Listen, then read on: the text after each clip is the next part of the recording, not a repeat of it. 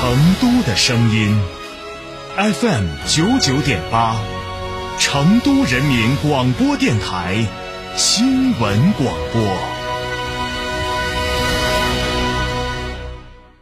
快乐出发，旅游神保佑你在二零二三年兔来运转，轻装出游。绵阳方特携手自贡方特，祝您在二零二三年前路一片坦途，遨游驰骋四方。方特让世界更欢乐。哈弗 H 六新能源王者归来，插电混动车型十五点九八万起，上绿牌低油耗，长续航，动力强，更安全，更有金融置换等多重好礼。详询零二八六三个五九三九三零二八六三个五九三九三，买哈弗到嘉诚。从别墅到别墅生活，山顶为您想的更多。山顶装饰十四年专注高端整装定制，微信预约五个 V 九四六五个 V 九四六，电话预约八幺七幺六六六七八幺七幺六六六七。在成都有别墅的地方就有山顶装饰。新锐 L 雷神增程电动 SUV 指导价二十三点九七万元至二十五点三七万元，超长续航，至高一千四百公里。上市锁单享多重购车礼遇，定金膨胀三千元抵一万三千元。五年或十五万公里免费质保，详情询成都豪明八五五九八五幺八八五五九八五幺八。如果有一天，你发现妈妈的厨房不再那么干净，爸爸的花草也渐渐的荒废；如果有一天，你发现妈妈的拿手菜太咸太难吃，爸爸的记性也越来越差；如果有一天，你发现妈妈不再爱吃那清脆的蔬果，爸爸也只喜欢喝那稀稀的米饭。如果有一天，你发现他们的行动变得迟缓，他们不再爱出门，他们，他们真的变老了。树欲静而风不止，子欲养而亲不待。百善。孝为先，孝顺要及时。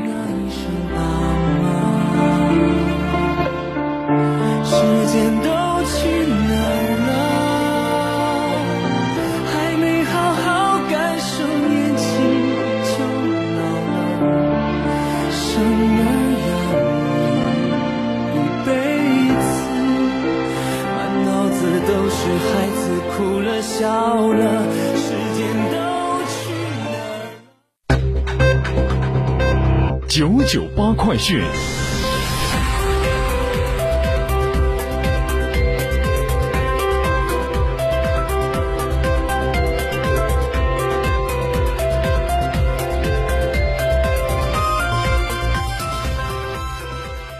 各位听众您好，欢迎收听九九八快讯，我是浩明，为您播报新闻。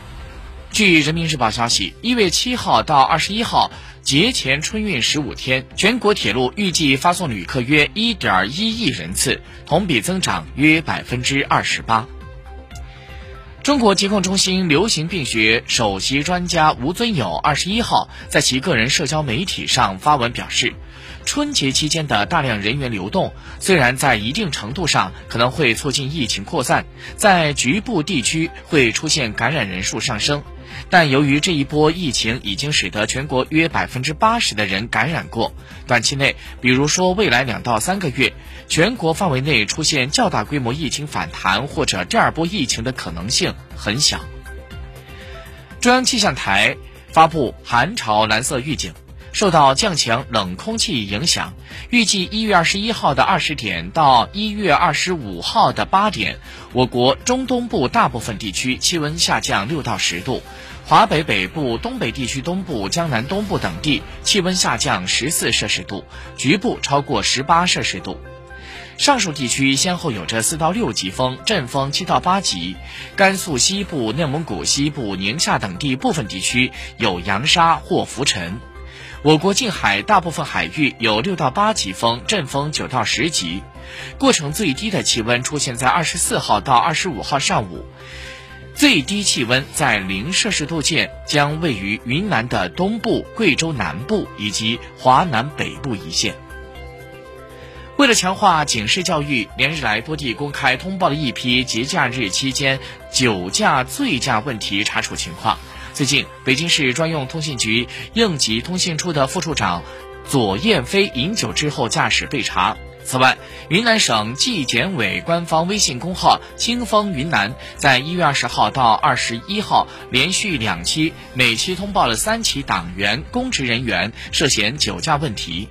此前，公安部交通管理局也发布消息，为了守护群众平安过年，公安部交通管理局部署在全国开展酒驾醉驾集中整治行动，严防酒驾醉驾肇事导致的恶性交通事故。据每日经济新闻消息，这两天网上关于去海南过年的话题一直很热，有网友晒出了前不久见头不见尾的堵车的场景。还有的在饭店门口排起长队的视频等，难怪有网友说，感觉全国一半的人都去了海南，哪哪都是人，小朋友几天学会大半个中国的省份简称了。数据显示，近一周以来，日均航班起降数量达到三百九十五架次，日均客流量达到了六点六万人次。